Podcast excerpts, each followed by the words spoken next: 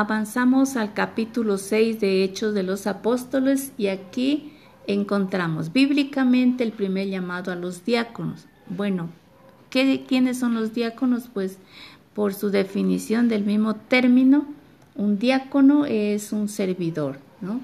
Así que mm, en ese entonces ya habían problemas entre los creyentes que hablaban griego y hebreo y por tanto se generaban injusticias eh, respecto al reparto de los alimentos. Ya la comunidad había crecido y los discípulos, eh, los apóstoles se daban cuenta de que ya ellos solos no podían. Por tanto, em, se cuestionaron a sí mismos y tomaron una decisión. Dijeron, nosotros nos ocuparemos de la oración y la palabra, eh, que sean otras personas las que se dediquen a estas tareas de, repartir y de este servicio a, los demás. Y así fue, eh, oraron y eligieron a siete hombres de buena fama, llenos de sabiduría, de una integridad Em, de, de, de, buena, de ser buenas personas, ¿no?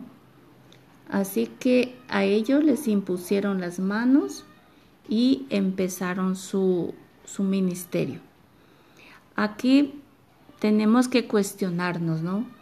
En cuanto a la, a la decisión de los apóstoles, ¿no? Ellos dijeron, nos centraremos en la oración y la palabra. Nos preguntamos, nosotros que estamos prestando un servicio en la parroquia, en, la misma, en el mismo hogar, hacemos tareas, eh, a lo mejor somos eh, empleados públicos o tenemos alguna actividad, ¿no? Entonces, esta situación de la oración y la palabra, muchas veces las dejamos para el final y a veces con el cansancio ya ni siquiera las realizamos. Miremos la, el ejemplo de los apóstoles. Ellos, primero, su apostolado, primero su acción era la oración y la palabra, para poder tener pues como esa vitalidad de poder hacer lo demás. El, leyendo al Papa Francisco también, tenemos que eh, reflexionar respecto a lo que él decía. El Señor te necesita más fuerte que nunca en los sacramentos, en su palabra, en su amor, porque el mundo necesita de estas cosas.